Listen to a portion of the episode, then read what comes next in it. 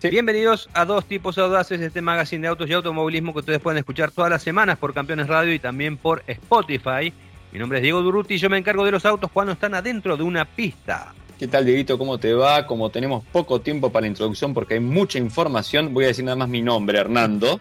Yo me ocupo de los autos y los otros dos nombres y apellidos los vamos a dejar para otro momento. Me ocupo de los autos cuando están en la vía pública y o derrapan fuera de Elia. Para el día de hoy te cuento lo que te tengo. Los autos más vendidos de Argentina en el último mes y en el semestre. Y también divididos por marca, por auto, por pickup y por SUV. Ya que hablamos de SUV, te voy a traer la prueba al nuevo Fiat Pulse. Y ya que hablamos de pickups, también te voy a estar hablando de algún anticipo de la próxima Chevrolet Montana.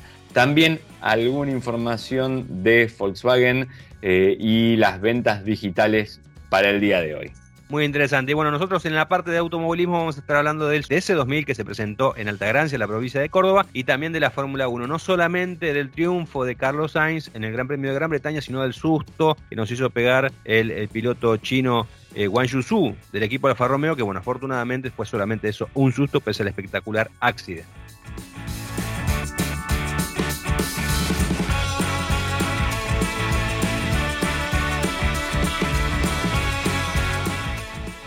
La siguiente columna llega tan rápido como el paquete a tu casa. Ahora vas a poder comprar todo para tu Volkswagen, donde compras todo para vos. La tienda oficial de repuestos y accesorios de Volkswagen llegó a Mercado Libre. Tito, vos sabés que esto que acabamos de escuchar es una noticia, es una novedad que se acaba de dar con la marca y que es muy interesante porque eh, la marca está llevando, estoy hablando de Volkswagen, una estrategia global de innovación y digitalización, alumno lo casi hago, eh, y está alentando el crecimiento del e-commerce también en Argentina. Y por eso eh, tiene una tienda oficial de repuestos y accesorios en Mercado Libre, es una herramienta 100% digital. Hoy se hizo el, el lanzamiento de alguna manera más interesante y lo bueno es que vos ahí no vas a comprar una cosa o algo, sino que tenés repuestos, accesorios y los artículos de lifestyle. Ah, muy bien. Claro, o sea, tenés acceso como al abanico completo de lo que está teniendo para ofrecer la marca. Así que me parece que, es algo interesante eh, de algún lado y aparte te blanquean los precios con eso, eh, ¿no? Tenés que, Más control de precios y no hay disparidades y además cierta seguridad, va, seguridad de que estás comprando algo oficial y no la imitación o el que te vende, viste. Tal cual, sí. Viste cuando te preguntas, decís, che, ¿por qué sale tanto más barato no, después cuando lo colocas te das cuenta. Una, una, vez me pasó un pomo de palanca de cambios, pesaba la mitad, o algún espejo retrovisor que vibra en vez de estar estable. Y bueno, son caros, la verdad los repuestos oficiales son caros, pero.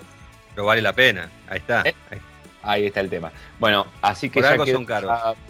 presentado tienda oficial en el Mercado Libre y ya sabes, son repuestos accesorios. Accesorios, hoy tengo, es lunes. ¿Cómo venimos? Eh? Es lunes. Es lunes. Repuestos, accesorios y artículos de lifestyle. Ahora, si querés, podemos pasar un poquito más a lo, a lo concreto, a las ventas de autos en Argentina. ¿Crees que.? Me interesa.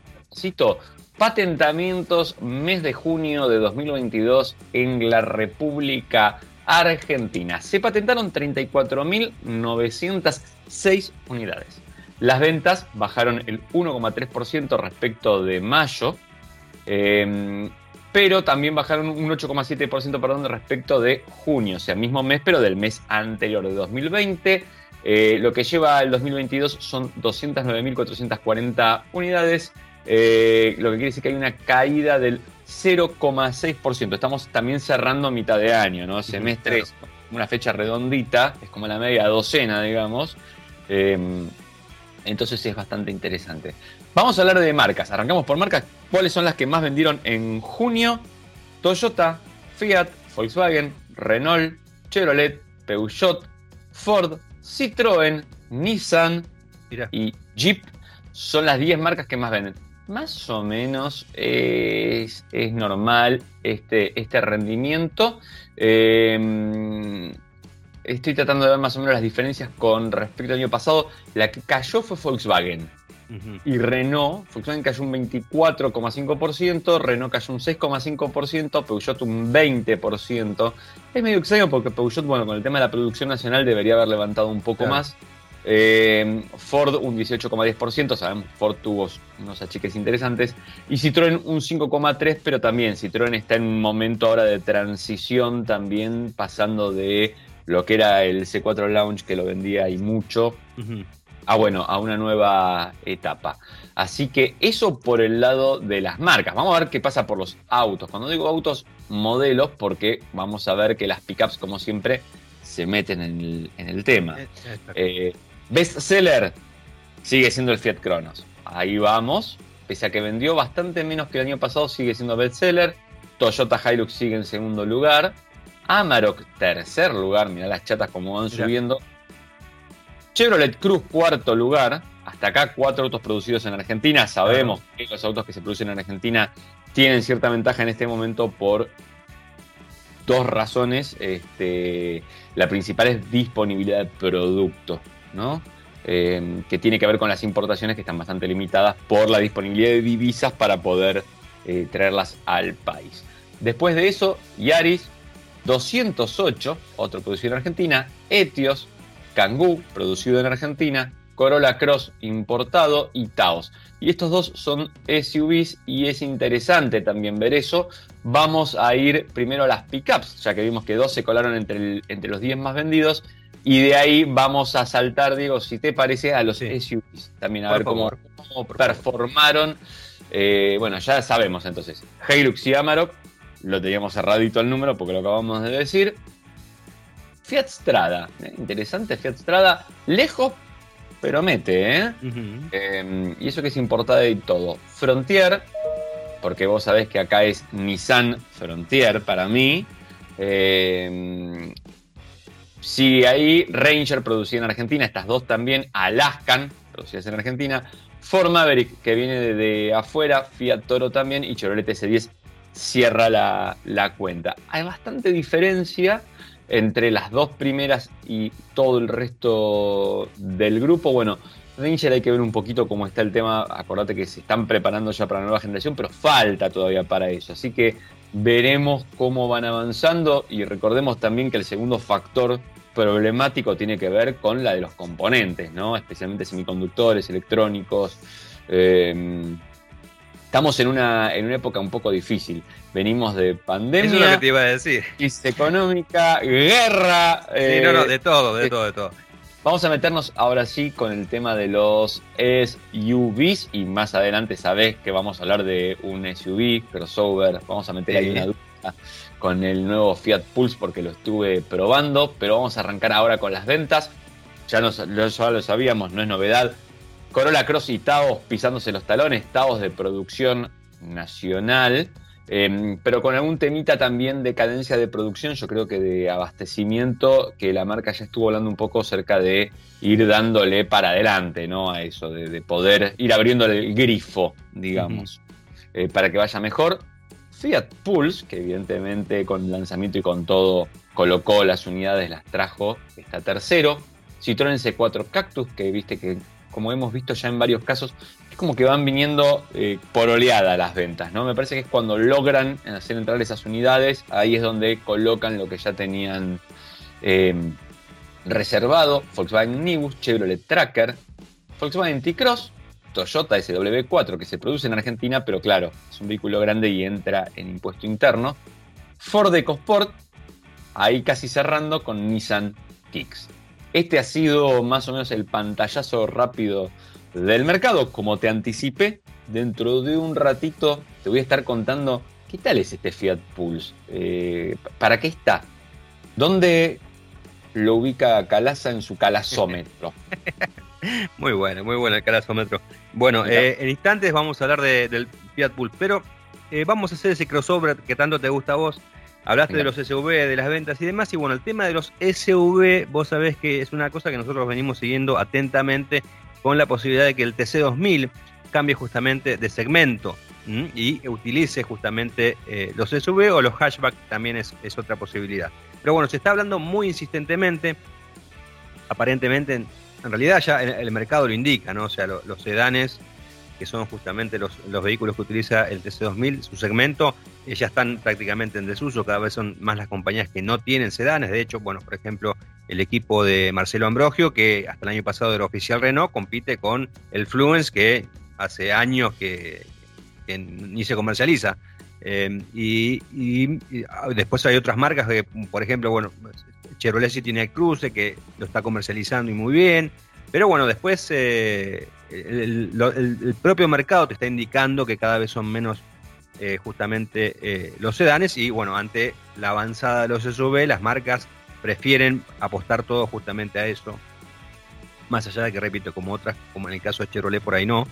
Pero eh, en breve va a tener también un SUV que va a ser seguramente competitivo en el mercado. Y bueno, se está hablando y mucho acerca de justamente la posibilidad de cambiar de segmento e ir para ese lado, ya que el TC2000, desde 1979, que fue cuando nació, eh, su génesis fue justamente representar a aquellos vehículos que estaban en el mercado automotriz local. Así que es una de las cosas que se está hablando. Eh, de hecho, volvió justamente el último fin de semana en Altagracia, que bueno, después vamos a hablar de lo que pasó en, el, Oscar Cabalén, eh, en la parte deportiva, pero bueno, se está hablando ya de la posibilidad de eh, preparar SV. Se está tirando la idea, ¿no? Lo que me parece que es bueno como para analizar a ver qué se puede llegar a hacer. Obviamente esto no, significaría un cambio inmediato porque el desarrollo y la creación de un auto de competición demora mucho tiempo. Aparte, por lo que tengo entendido, la idea eh, sería que los vehículos eh, se asemejen a un SUV, pero sean lo más racing posible, es decir, que sean eh, prototipos ¿no? con cierta semejanza a un SUV, muy posiblemente con mecánica original, y bueno, que seamos justamente preparados como para que incentive y traten de cautivar a las marcas para en un futuro justamente que las compañías vuelvan a estar con sus equipos oficiales masivamente. ¿no? Actualmente está Toyota y está mm, Chevrolet, pero bueno, la idea es que se sumen obviamente más. Así que bueno, el tema de los SUV hay que seguirlo atentamente. Eh, algunos técnicos, estuve hablando y he escuchado comentarios de algunos ingenieros de equipos y bueno, están, les gusta mucho el desafío, si bien consideran que estos actuales sedanes todavía tienen techo de desarrollo, consideran que el SUV es un lindo desafío y que bueno, estaría bueno eh, hacer justamente algo, digamos, que sea atractivo no solamente para las fábricas, a nivel, digamos, comercial y de marketing, sino también para eh, los espectadores, ¿no? Con autos, repito, que sean muy pintones, que, parezcan, más allá de la silueta, un auto de carreras y que, obviamente tengan muy buenas prestaciones. Ahora digo, muy interesante, déjame que te agregue algo. Eh, antes de que nuestro comentarista negativo, Lance el Troll, ingrese y empiece a hablar de que acá no hay más sedanes, de que a nosotros, de que esto, el otro. O sea que es un dato muy, muy loco, pero los sedanes a nivel mundial vienen en retroceso. Claro. Al punto que em, ni Ford ni Chevrolet prácticamente están vendiendo sedanes en Estados Unidos. ¿Está? Sea, no es que te estoy hablando de en Argentina, en el Mercosur o en algún mercado más chico. Inclusive en Europa, y esa es otra, eh, Ford ya le puso fecha de finiquitrado al Focus. Claro. O sea, ya está. Eh, China porque es un mercado inmenso y porque todavía está habido de más cosas por ahí, pero para ya decir que el Focus no va más en un mercado donde los hatchbacks del segmento C son el segmento más importante o venían siendo el segmento más importante, fíjate la diferencia, es este es muy fundamental. Con lo cual, eh, sí, como vos decías, eh, los autos todavía no, han alcanzado su techo y seguramente con los SUV les va a costar alcanzarlo más, porque va a más, estar más, todavía, más todavía. Es lo contrario a lo que uno espera de un vehículo de competición de pista. Claro, eh, exactamente. vos también hablabas, también del tema de los hatchback, que digamos que sería algo más lógico como para poner en pista. ¿no? Eh, en lugar de un sedán, pero justamente lo que hablas vos, ¿no? O sea, todas las terminales están yendo justamente para, para, para ese, el segmento de los SUV, porque en definitiva es lo que les genera ventas. Es lo que les genera ventas y, eh, y esto sí es verdad, porque viste que acá siempre está el, eh, de nuevo, vuelve Lance, el troll, enojado y dice ¿no? que todo lo que todo lo que un auto traiga es para ahorrar costos. Según él, cualquier cosa nueva que el auto traiga en realidad no es una mejora o algo de tendencia o lo que sea, es algo para ahorrar costos. Bien, negro piano es ahorro de costos, tablero digital es ahorro de costos, todo es ahorro de costos para el Lance el Troll. Em, pero, pero más allá de eso, sí es cierto Sí es cierto que equivalente de segmento la gente tiende a ver como más oneroso al, al SUV. Eh, entonces eh, siempre está dispuesta a pagar más plata por el SUV, porque lo ve como un vehículo más grande, más importante. Eh, de hecho, durante mucho tiempo era esto de, eh, cuando veíamos que la gente volcaba del, del sedán o del hatchback del segmento hatchback, especialmente del segmento C, al SUV del segmento B, y los en esa época los SUV del segmento B tampoco venían ni tan equipados ni con tan buenos motores.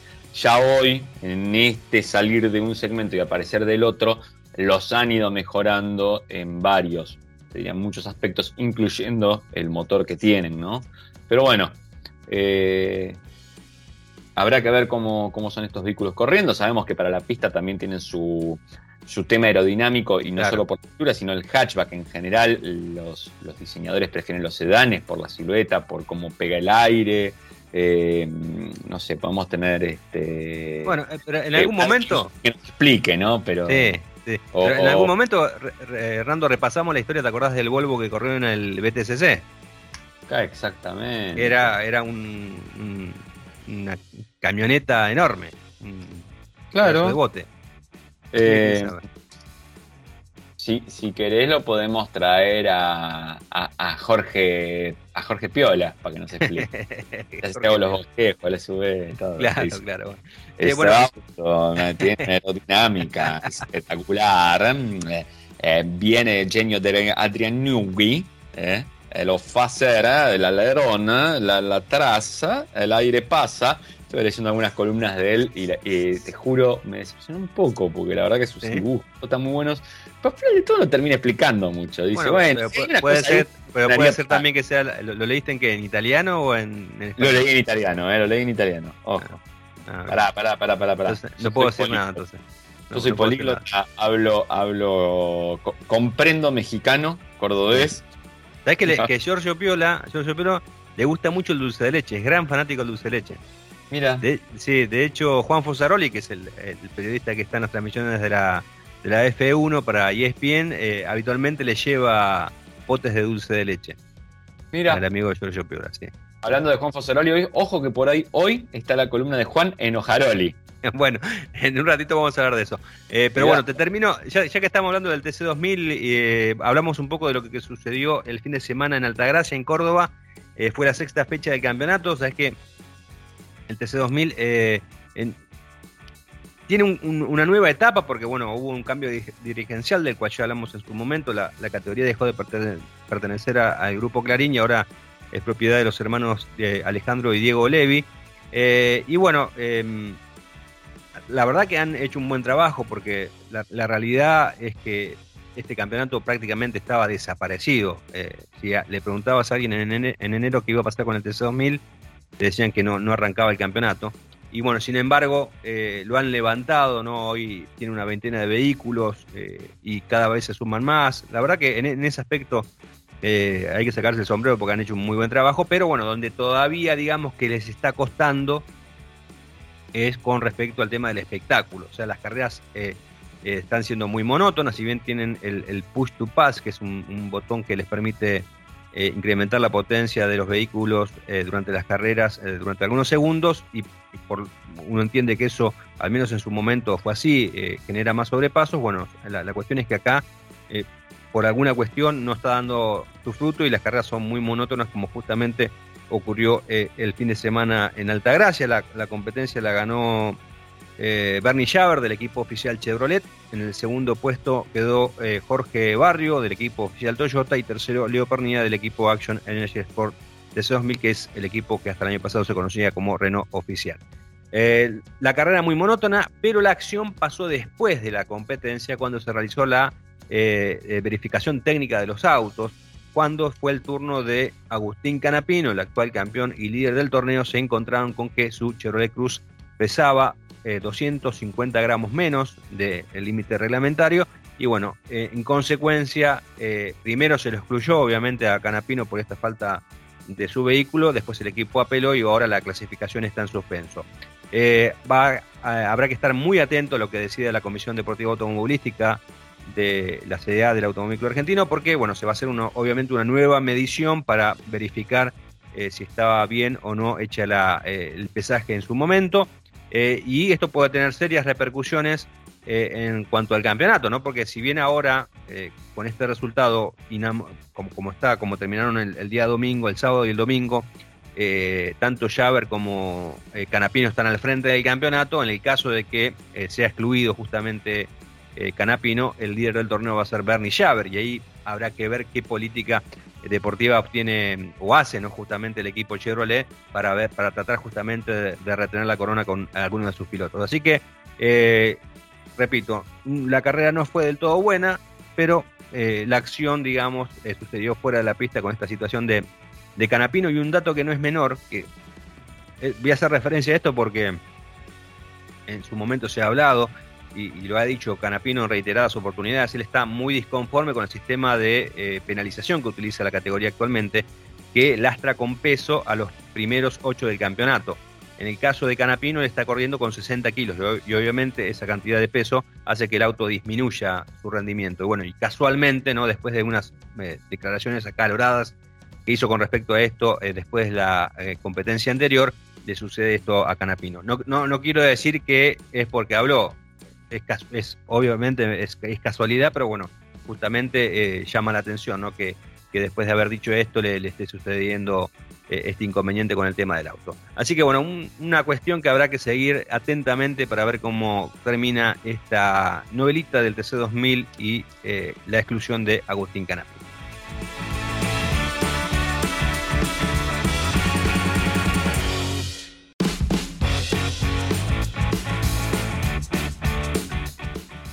Sabías qué hacer con una virome y un cassette y ahora sabes usar la última app, o si para hablar con la chica o el chico que te gustaba primero tenías que hablar con toda la familia y ahora resolves con un match, hay un auto inspirado en vos, el Chevrolet Cruz, porque tiene motor turbo de 153 caballos, lo mejor del mundo analógico y Wi-Fi con OnStar, lo mejor del mundo digital. Chevrolet Cruz, un auto con lo mejor de dos mundos. Chevrolet Cruz, un auto inspirado en una generación única, que nació en el mundo analógico y creció en el digital. Son personas que cuando escuchan, saben de qué se trata y que para conectarse a Internet solo tienen que subirse a su Chevrolet. Chevrolet Cruz. Encontrar lo mejor de dos mundos.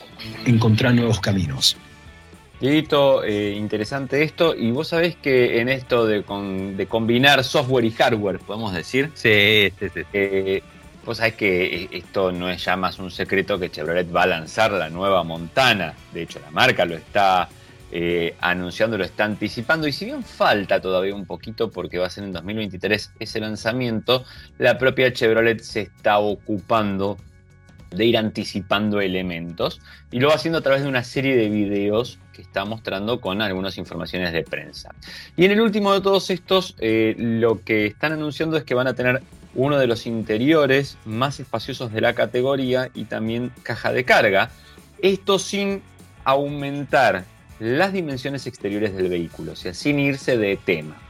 Vamos a empezar a explicar qué es el tema ahora, para empezar. Por favor, por favor. Sí. Eh, estamos hablando de las SUP. Diego, vos me vas a decir, Hernando, ¿qué son las SUP? Hernando, déjame con las siglas. ¿Qué son las SUP? Sport Utility Pickups, diría ah, nuestro amigo Chacho. Eh, ¿Qué viene a hacer? Son esta nueva camada de camionetas pickups compactas, donde antes estaba la montana, vamos a decirle así, mira, la montanita, la estradita, eh, la, la, jogarita, este, y, ahí tuvimos varias de estas camionetas, las Sabeirito, eh, que fueron creciendo y ahora tienen cuatro puertas. Antes dos puertas, a lo sumo cabina extendida. Fíjate, ¿te acordás que con la estrada llegó a poner una tercera puesta tipo fue medio... Fue un, invento muy peculiar, ¿eh? Ojo, hay que conseguir un auto con una tercera puerta de un lado asimétrico. tremendo, tremendo. No lo conseguís en el mundo, ¿eh? es, muy difícil. Y sin embargo, mirá lo interesante que era y lo jugoso del segmento que Fiat lo hizo, o sea, lo, lo desarrolló. Eh, bueno, es este segmento donde hoy tenemos Oroch y Toro, eran los dos clásicos representantes, uno por la parte baja, digamos, en, precios, equipamientos y otras cosas, y otro por la parte alta, en la cual era más calidad, precios y todo esto, y prestaciones. Eh, y se van sumando, digo, Ford tiene Maverick ahora, Eh, después, si tenemos tiempo, te puedo hablar de Toyota, lo que está viendo, que encontró. ¿Sabes lo que Toyota acaba de decir?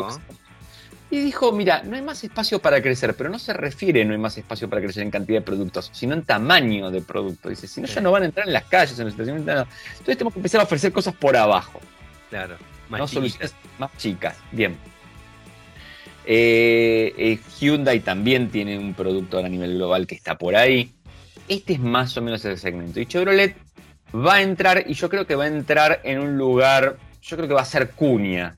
Eh, por el medio de donde estarían yendo Oroch y Toro. Eh, se habla mucho de que van a usar la plataforma GEM, o sea, esto no es oficial confesado por la marca, pero tenemos que entender que por un tema de escalas y por lo que hacen sus competidores sería la plataforma que usan Tracker y Onyx. Claro. Eh, pero evidentemente con respecto a Tracker debería crecer en distancia entre ejes y en largo total, obviamente para tener una caja.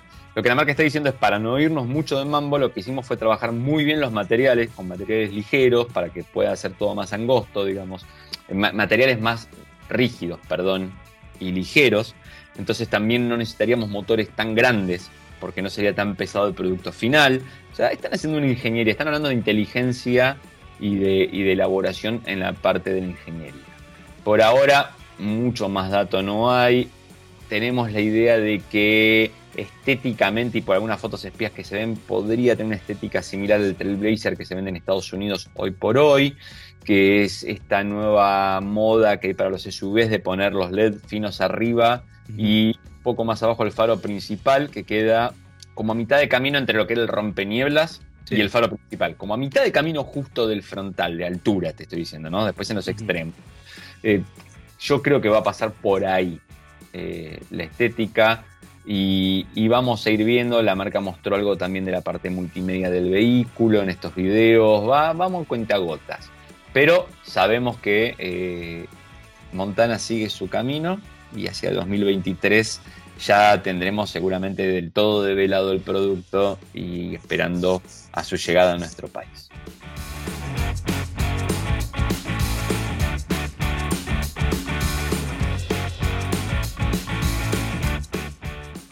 Muy bien, Hernando, vamos a hablar ahora así de la Fórmula 1, eh, de este gran premio de Gran Bretaña que la verdad eh, fue, fue muy emotivo, creo que fue sin dudas uno de los mejores del año.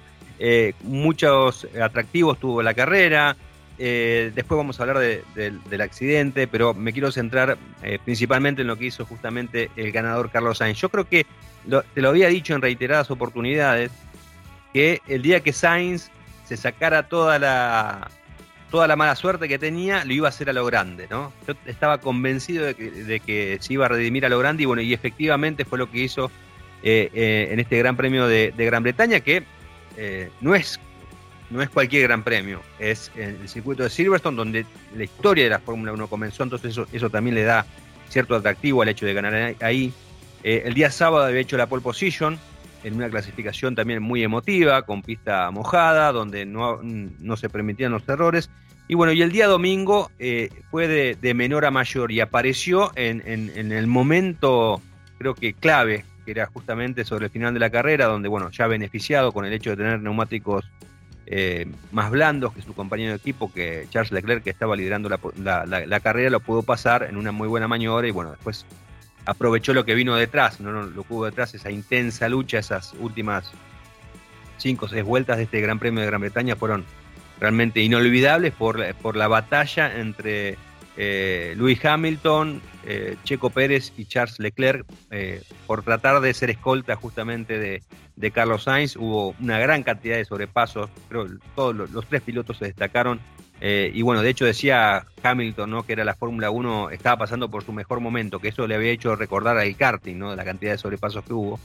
Pero creo que más allá de eso, el trabajo de, de, Sainz fue, fue muy bueno porque eh, en el momento en que no tuvo auto, que fue en la primera parte de la competencia, no tuvo inconveniente en ceder el, puesto a, Leclerc, en, en, no ofrecer resistencia que lo superara Leclerc. Y bueno, después las circunstancias de la carrera fueron justamente, lo beneficiaron, porque eh, faltando una decena de faltando, faltaban 12, 13 vueltas, eh, ingresa el auto de seguridad, Leclerc estaba adelante eh, tanto eh, Sainz, eh, Hamilton y Checo Pérez aprovecharon para calzar gomas nuevas blandas y eso les permitió justamente en la parte final de la competencia, ya con en el reinicio, tener una, una, superioridad sobre Leclerc que trató de aguantar como pudo justamente ahí al frente del pelotón, pero bueno, no, no, no lo pudo hacer y bueno, fue superado justamente por Sainz, Pérez y, y Hamilton, que, en ese orden cruzaron la meta.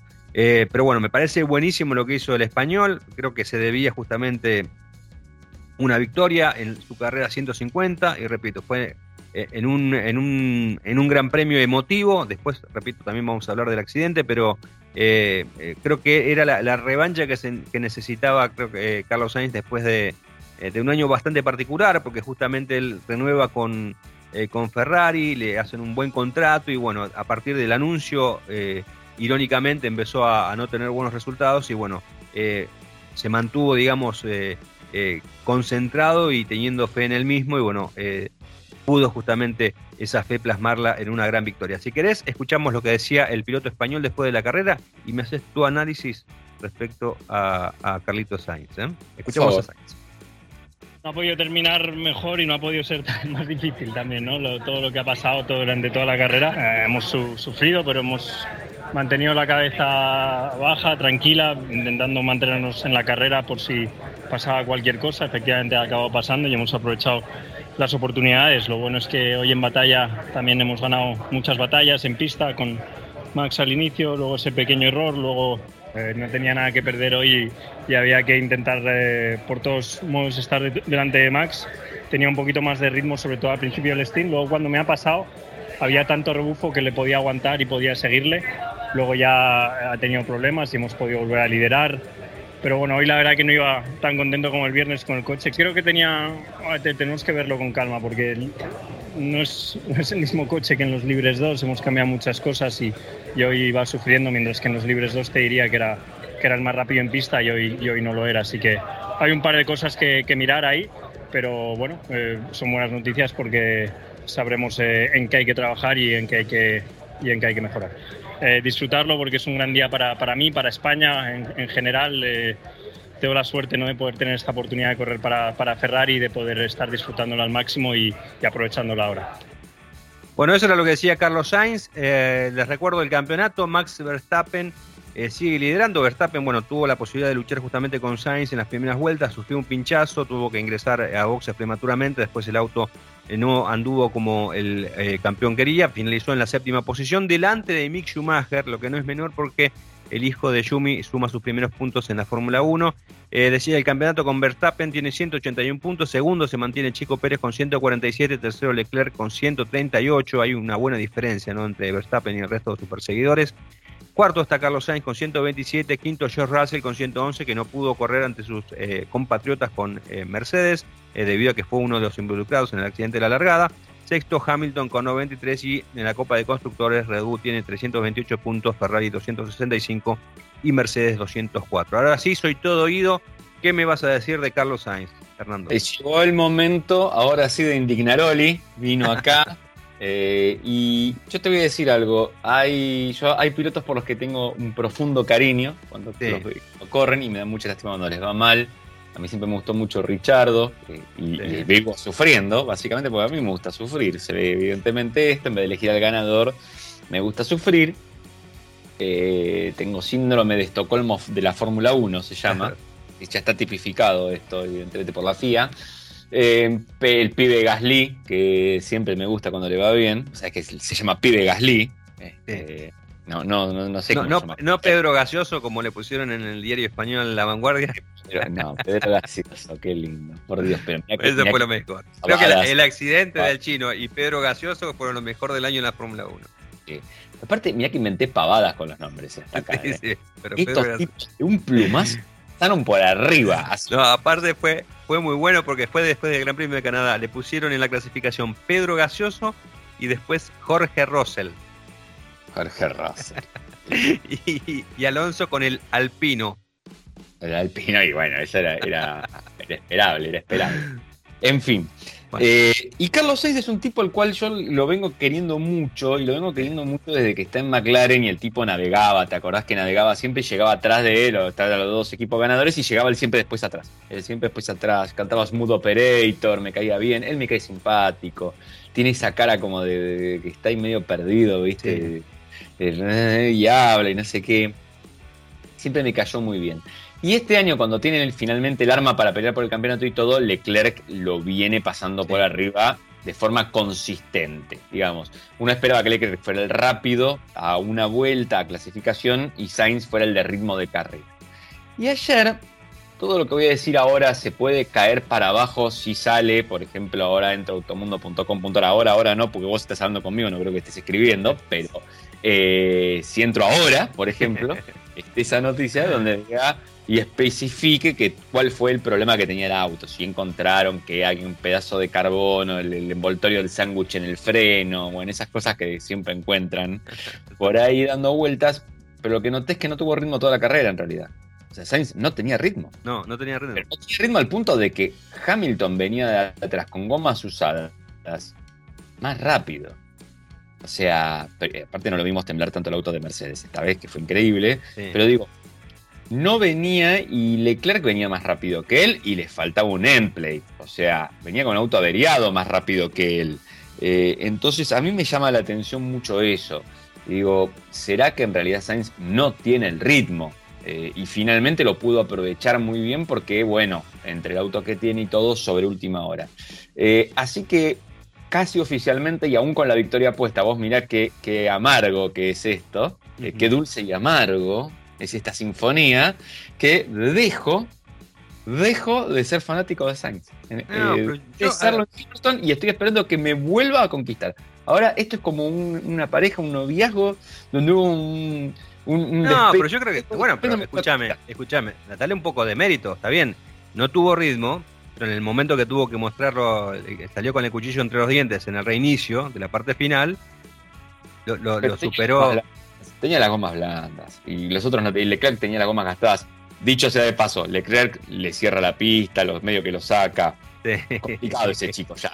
Debería entenderlo. Después lo vimos a Binotto cómo lo agarraba y le movía el dedito, ¿eh? Cuando le hablaba. Sí, sí, sí, bueno, bueno, después, después eh, sabés que hay una, una declaración de, de Carlos Sainz que, que pueden ver en, en Automundo, obviamente, y creo que hace referencia a eso, ¿no? Porque, bueno, en, algún momento, como yo te decía, eh, durante la competencia, en la primera parte, cuando no tenía ritmo Carlos Sainz, le dijeron, bueno, dejarlo pasar y, Leclerc eh, avanzó al primer puesto.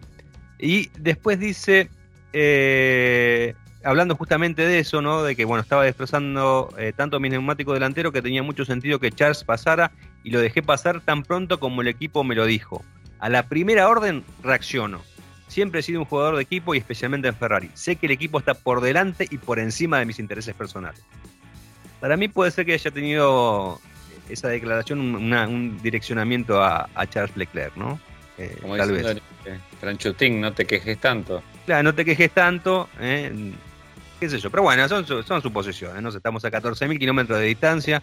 Igual disfrutando. La carrera en sí estuvo buena.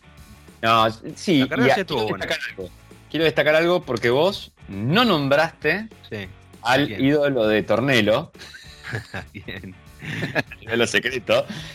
Pero la mejor de todas yo creo que fue cuando vos me estás hablando, no, entre Leclerc, entre Pérez, entre Hamilton. Y el señor Alonso cuando vio un hueco y tiró el auto. Sí, ah, también. Bueno, en un momento se sumó Alonso.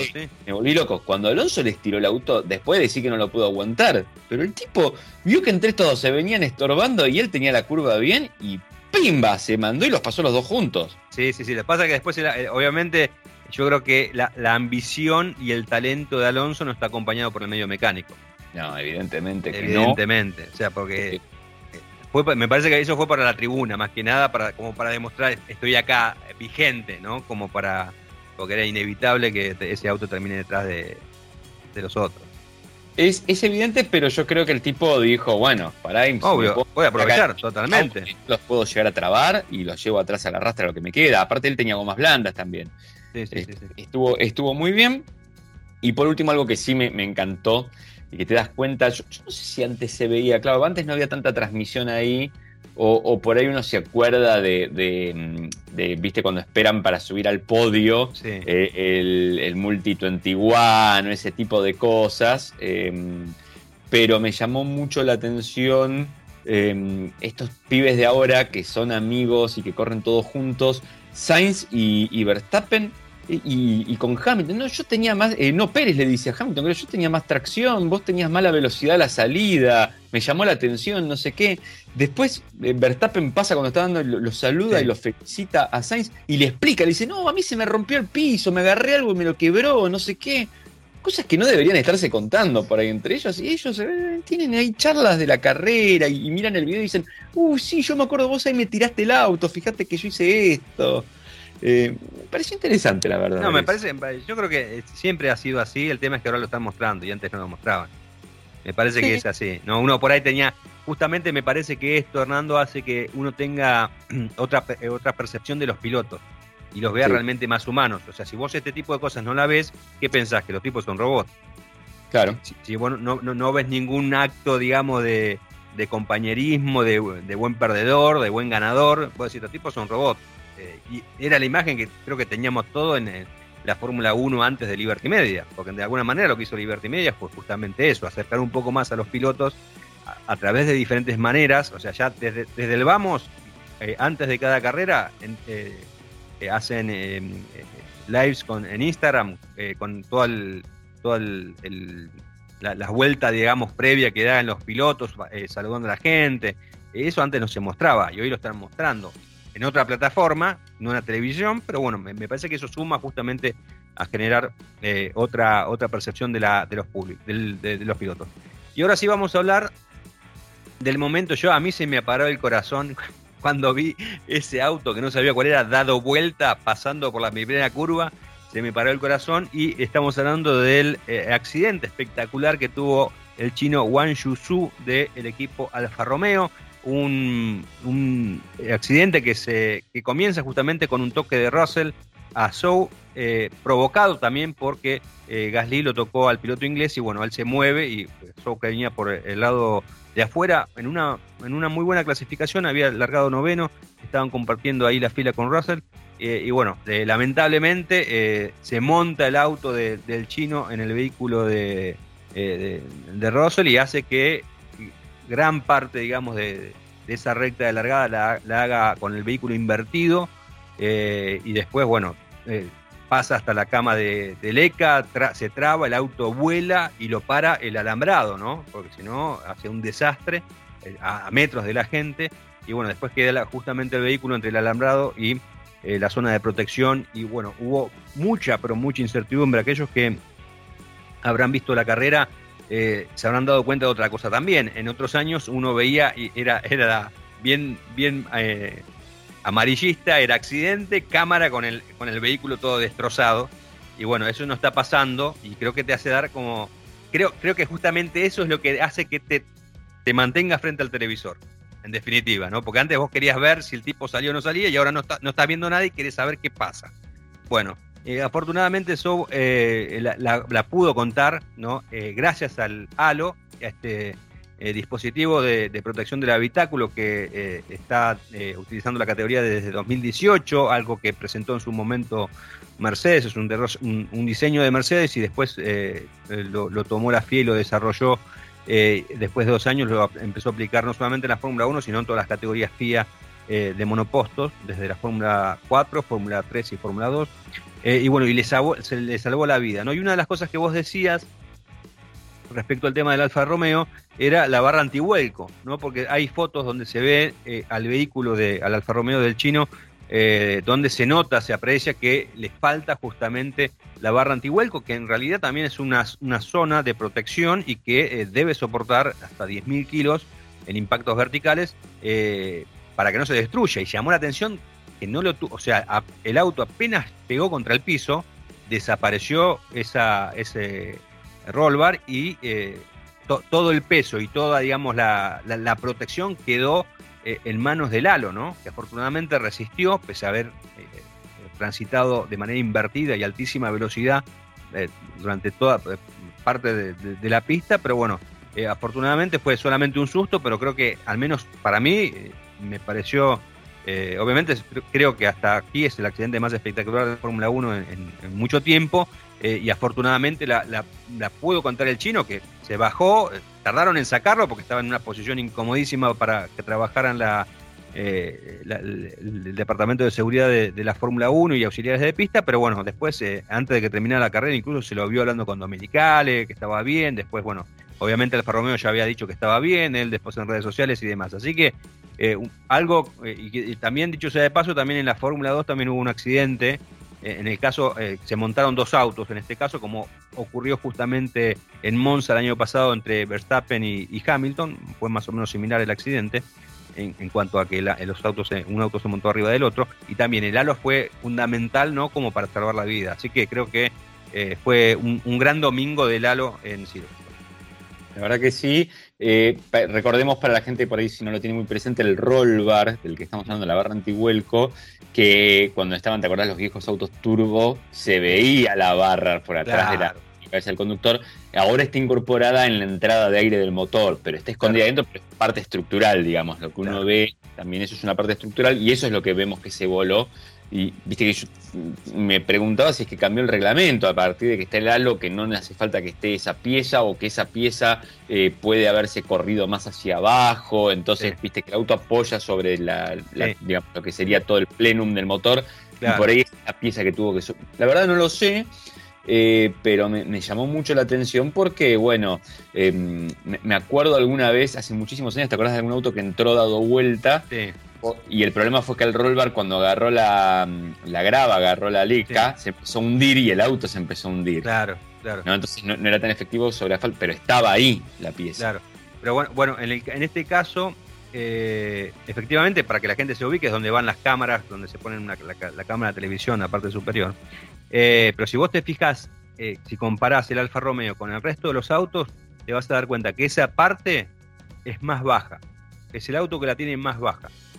Yo no sé si de, si de, hecho la FIA bueno, va a estar investigando esta situación para, porque de todos los, accidentes la FIA saca conclusiones y después esas conclusiones sirven para mejorar los autos.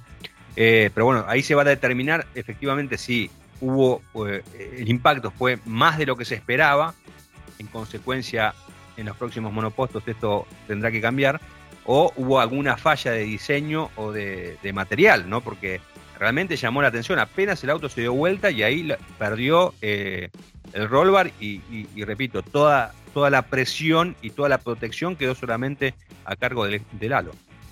Sí, la verdad que fue bastante curioso. De todo el accidente, además de esta imagen que decís vos, cuando vimos la largada, vimos pasar un auto panza para arriba. ¿Qué pasó acá? Eh, Grosjean igual le sigue ganando en espectacularidad, eso nunca hay que sacar. obviamente. Sigue siendo el líder en esto, eh, pero realmente cuando lo vi después del golpe, dos cosas me llamaron la atención. Fue cuando pega la, la voltereta y en boca de todo ahí. Y cuando está pegando la voltereta, no sé si viste una de las cámaras, que los tipos que están ahí atrás están todos corriendo y hay uno que está hecho una bolita en el piso. El tipo se hizo una bola en el piso y se tapó. Como volverlo a ver es increíble. Hay un tipo que es el que le quedó más cerca el auto porque es el que dejó de correr y se tiró suelo y hizo una bolita en el rinconcito. Mira, no, me di ah, cuenta de eso. Pero sabe los calzoncillos de ese tipo, ¿no? ¿Cómo y los tuvo que tirar, no, le quedó. Bueno, errando 10 minutos finales para que me hables del Fiat Pulse. Fiat Pulse, vamos a hablar rápido, probé la versión Impetus, que es la tope de gama, que viene con el nuevo motor T200, que es ese 1.0, 3 cilindros turbo, 120 caballos, y los 200 Nm de torque, como siempre aclaro, ese es un torque similar al de un auto de 2 litros, lo único que el tener turbo es en una franja más pareja, viene asociado a una caja del tipo CBT, yo sé que hay mucha gente que odia la CBT, pero yo también te puedo decir que con los años han avanzado mucho y que han solucionado varios de esos problemas de los que la gente se quejaba al principio. También te voy a decir que no son cajas de cambio para que use gente que está apurado o quiere un perfil deportivo. Son para andar tranquilo y sereno y ahí es donde más rinden. Bien, hechas estas aclaraciones, Eh, Fiat habla mucho de que hizo un cambio de plataforma, una actualización de plataforma muy grande sobre largo para llegar a esta y entonces le puso otro nombre. Es algo bastante normal en Fiat igual de hablar de nueva plataforma cuando todos sabemos que es la misma. Em, parte de la actualización que ellos dicen tiene que ver con poder poner estos motores, con poner eh, una dirección distinta y con poder poner más electrónica que tenga que ver también con asistencias a la conducción eh, y todo que incorpora este vehículo. ¿Cuál es el resultado? Vamos a lo concreto. ¿Cuál es el resultado? ¿Cuál es el resultado? Muy buena pregunta, Diego. Lo mirás al Pulse eh, y de costado, bueno, ves mucho de un Argo. Y ahí tiene mucho que ver con lo que, por ejemplo, pasa con Nibus y Polo, que eh, la parte central de la estructura es la misma, ¿no? Es la misma estructura central. En el caso de Polo fueron por un voladizo trasero más largo y una inclinación más grande. Fiat va a hacer esto también más adelante con un auto que ya sabemos que se va a llamar Fastback porque lo confirmó la marca. Em, en este caso, lo que hizo fue hacer un portón con una moldura un poco más robusta y unas luces más marcadas. Y en el frente apeló a lo mejor que se puede apelar para dar esta idea más de crossover o SUV. Ahí la verdad, estamos ya ingresando en lo que yo digo una era de eh, segmentos fluidos en los autos, ¿no? O de tipologías fluidas. Entonces, crossover queda bien ya, ya usarlo y listo. Em, el capó es más plano. Y al ser más plano el capó y los guardabarros más anchos o más grandotes, eh, eso te da una idea más de eh, vehículo camionetosio, digamos. Y después ya en el frente donde aparece una parrilla distinta, también aparecen estas luces eh, full LED y aparece un borde cromado, de nuevo ahí lo que yo te decía, percepción de más oneroso del SUV, entonces le ponemos ese cromo para dar un poco más de categoría. En el interior sí me llamó la atención, muy sobrio, bien terminadito, pero los plásticos mm, yo esperaba un poco más, o sea, yo esperaba que fuera un paso más sobre Argo y Cronos, que ya habían sido un buen paso adelante con respecto a lo que la marca venía haciendo, y me parece que Fiat acá pecó de conservador o de no invertir un poquito más ahí. Me hubiera gustado ver un, poco mejor de calidad. Y mirá que tiene buenos decorados, de nuevo tiene una estética simple pero efectiva, es práctico además. La pantalla de multimedia de 10 pulgadas es buena realmente, tiene un navegador propio, tiene los widgets que los podés configurar, tiene una cámara de retroceso HD gigantesca, tenés el cuadro de instrumentos de 7 pulgadas digital que también es un poco piola porque, bueno, es una pantalla de 7 que es la parte móvil, digamos, y después hay una parte fija con algunos testigos y después los indicadores al costado. Pero esa parte está bien aprovechada también, buenas gráficas, bastante información, puedes personalizar algunos datos que te va a dar, ese consumo, kilometraje, autonomía. Entonces, está bien, ahí sí, no los voy a criticar por lo que han hecho, vos sabés que yo no soy fanático de que me pongan una pantalla porque sí. Porque sí. No es que estoy en contra de las pantallas, estoy en contra de las pantallas porque son lindas, nada más. O porque se usan. Exactamente. Y ya en la parte dinámica me llamó la atención, lo prendes al motor, no vibra mucho, pero es algo ruidoso, por lo menos en la cabina. Eh, arranqué y dije, che, es un poquito socinio, ¿no? Esto no, no había algo que no me gustaba mucho.